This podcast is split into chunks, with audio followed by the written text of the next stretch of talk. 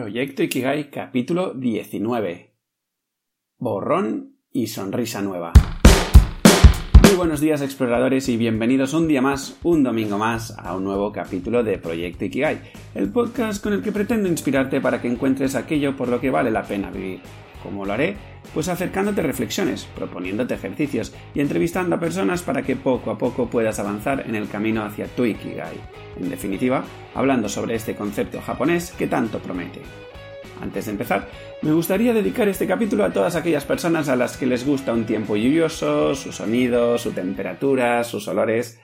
Para todos nosotros, yo soy un gran fan de estos días, que la lluvia no pare. Bueno, un poquito sí, pero ya me entiendes que siga lloviendo. Y ahora ya sí, soy Javi Vidal, tu guía en este viaje explorador y ya sin más dilación, empezamos. Hoy es un día lluvioso de septiembre. Sí, vale, me has pillado. Los podcasts no los grabo los domingos, porque quizás estás escuchando esto y hace un sol radiante, un calor de verano, etcétera, etcétera. La verdad es que lo intento dejar todo preparado durante la semana para ir más tranquilo. Culpable, Decía que hoy es un día lluvioso de septiembre. Algunos de vosotros puede que estéis escuchando esto y ya estéis buscando ventanas abiertas para tiraros. Oh, mira, este puente parece que tiene buena pinta para saltar y no volver nunca más. O cosas por el estilo. Perdonad que frivolice con este tema, pero es que me temo que puedo hacer humor de casi todo. Ya me iréis conociendo. El caso es que a mí me gustan los días así. No solo eso, sino que me encantan. Abro la pequeña ventana de mi habitación despacho de mi piso y entra el fresco. Oigo llover, bueno, y un pesado que lleva haciendo obras todo el verano, pero es lo que hay. Supongo que alguien se estará preparando por si viene un nuevo confinamiento. Pero bueno, huele a frío, porque no sé si lo habéis notado, pero el frío huele de una manera especial. Es un olor que se te mete dentro del cuerpo, y la verdad es que me encanta.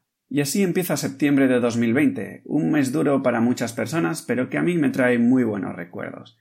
Para mí es el mes que me reencontraba con los amigos del cole, el mes que olía libros nuevos en casa, el mes que estrenaba libretas y bolis y colores que nunca jamás volvería a ver en todo el curso escolar, el mes de las redacciones de ¿qué has hecho este verano?, el mes de volver a casa tras un pequeño viaje, el mes de limpiar el hogar para prepararme en un nuevo curso, en definitiva, para mí septiembre básicamente es el primer mes del año, el mes de borrón y cuenta nueva. Y esto es lo que os propongo hacer hoy, un pequeño borrón o uno grande si lo necesitáis, y prepararnos para un nuevo año de montañas rusas llenas de ilusiones y subidas y bajadas. En el capítulo de hoy lo que voy a hacer es repasar un poco los cinco ejercicios que os he propuesto a lo largo de esta primera temporada del podcast y los aprendizajes que he extraído de mi persona. Pero vamos, tú lo puedes hacer como te dé la gana, solo faltaría que yo dirigiera tu vida. ¿Te imaginas?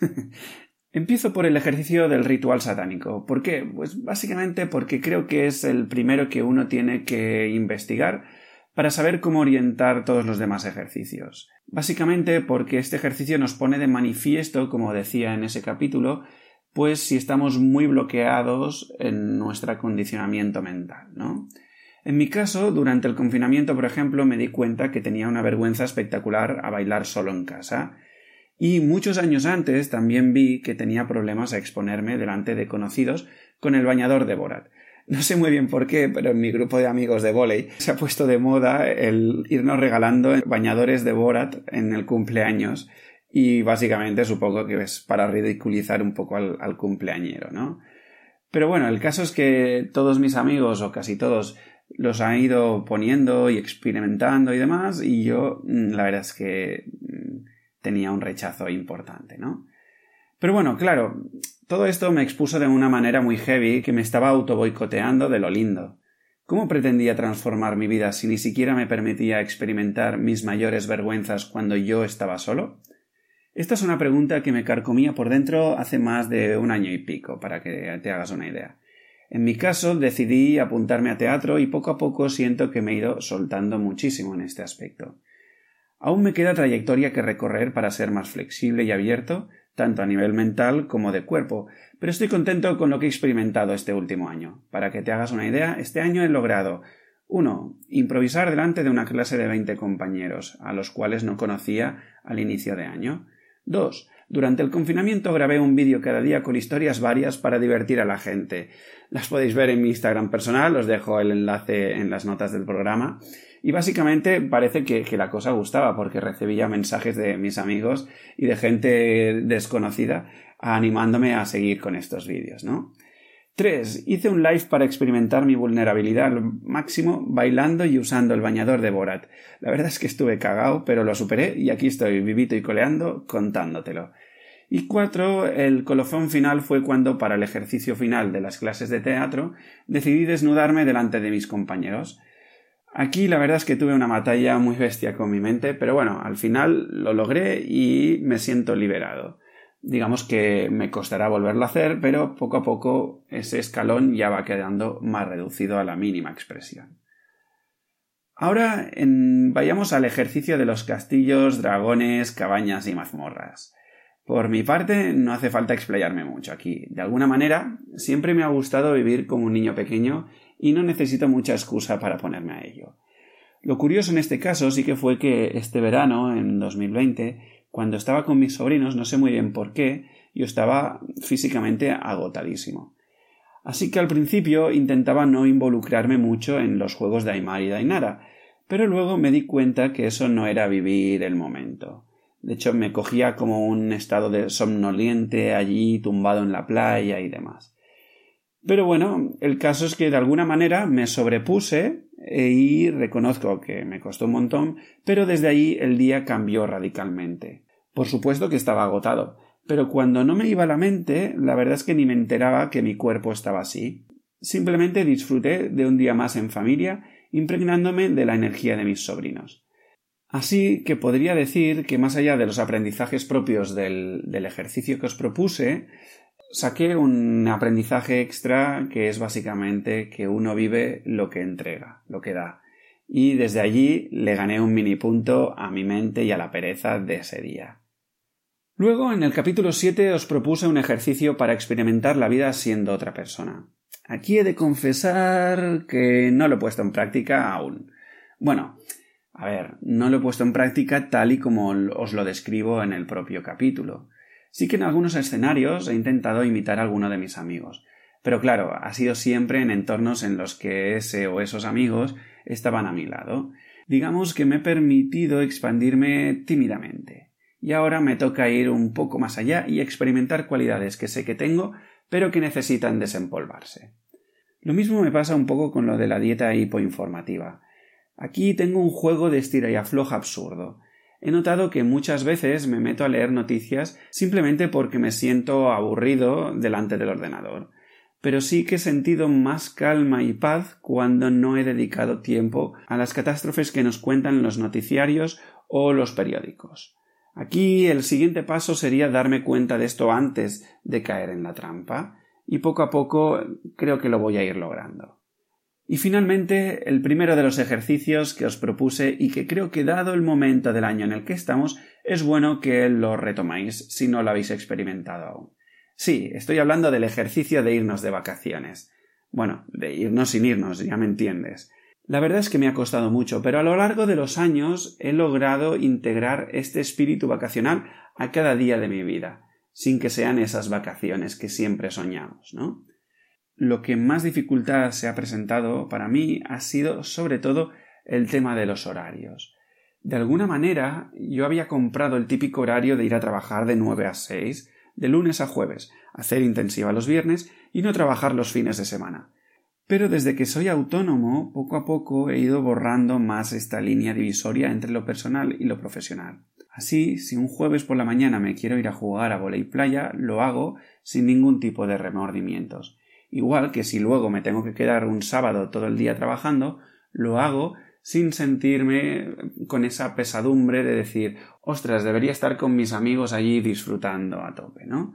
Mentalmente, los dos primeros años de autónomo era imposible. Digamos que seguía departamentando mi vida entre lo profesional y lo personal. Dividido. Pero ahora ya he entendido que la vida es una, que no entiende de horarios Tampoco entiende de diferencias entre el Javi personal y el Javi profesional, y que simplemente hay que vivirla a tope allí donde esté. Con todas estas reflexiones veo que he ganado en confianza, en soltura, en valentía, en creatividad y atrevimiento. Cada vez dejo más de lado el vacío existencial que tenía y me conecto más con una actitud de explorador y de ahí me pongo en agenda acciones que me permitan vivir aquello que para mí vale la pena vivir. Es decir, vivir en Mikigai. Por ejemplo, en mi caso, para este próximo curso ya me he apuntado a un curso de improvisación y juego. También tengo en mi time blocking el próximo curso online que voy a preparar para todos vosotros y un par de libros que leer. Ahora te invito a ti a que hagas tus propias reflexiones. ¿Qué has vivido este año? ¿Cómo está tu confianza? ¿Qué vas a hacer para dar un paso al frente? Pon en agenda aquello que estás postergando desde hace mucho tiempo. ¿Quieres conocer gente para ampliar tu círculo de amistades? ¿Qué harás? ¿Quieres ponerte en forma? ¿Cómo lo harás? ¿Quieres explorar tus soft skills o tus cualidades? Dime qué acciones tomarás. Como siempre, ¿qué tiene que ver todo esto con nuestro Ikigai, Javi? Porque me estás explicando aquí tu vida eh, como si a mí eso me importara, ¿no? Bien, en el libro del método Ikigai de Francés Miralles y Héctor García, que vendría a ser el libro de ejercicios, el workbook, digamos, de Ikigai, hay un capítulo dedicado al feedback de la mirada ajena como propuesta de ejercicio para saber más de uno mismo.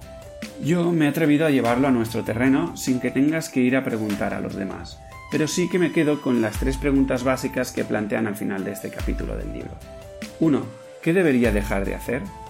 2. ¿Qué debería seguir haciendo? 3. ¿Qué debería comenzar a hacer? A partir de aquí ya sabes, es septiembre, el mes de las libretas nuevas. Cómprate una de papel reciclado y haz tu propio borrón y cuenta nueva. Prepárate para tu nuevo año. Bueno, y así llegamos al final del capítulo de hoy, donde quería exponerte que no estás solo o sola en este camino de encuentro con tu Ikigai. Yo no te explico mi vida para darme bombo y que te pienses que mi vida es guay y oh, qué maravilla y hay otra manera de vivir y bla bla bla. No, simplemente me expongo para que veas que realmente no estás solo, que estoy a tu lado experimentando con las paranoias que se me ocurren y que estoy dispuesto a escuchar cómo vas en tu camino. Básicamente me estoy exponiendo para intentar ayudarte a reducir el nivel de ruido y el nivel de resistencia que puede parecer el ponerse en marcha a caminar hacia el encuentro de tu Ikigai. Espero que te haya gustado y si es así te estaré eternamente agradecido si te suscribes a Spotify o en iVoox o lo compartes por tus redes sociales incluso si lo valoras con 5 estrellas en iTunes. Porque sí, con tu ayuda podemos hacer que localicen nuestra tribu y gracias a ti ampliaremos esta familia de exploradores y conseguiremos que cada vez más personas encuentren su Ikigai. Hasta entonces, exploradores, seguimos en la aventura de esta vida.